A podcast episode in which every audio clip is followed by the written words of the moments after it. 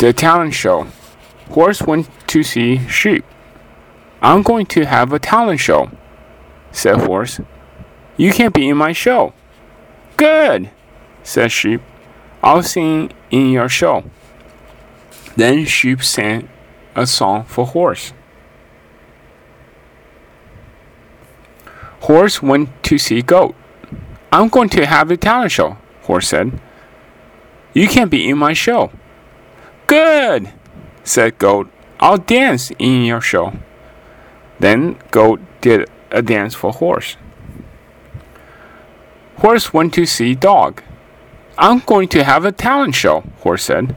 Will you be in my show? Dog said, Yes, I'll play this drum in your show. Dog played the drum. Rabbit went to see Horse. Can I be in your talent show? said Rabbit. Yes, said Horse. What will you do? I'll read a book in your show, Rabbit said. Then Rabbit read a book. Horse went to see Pig. I'm going to have a talent show, said Horse. Will you be in my show? Yes, said Pig. I'll jump rope in your show. Pig jumped rope for Horse.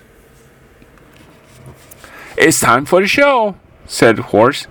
What will you do in the show? said Dog. You'll see, said Horse. The show begun. Horse sang with sheep. He danced with goat. He played a drum with dog. He read a book with rabbit.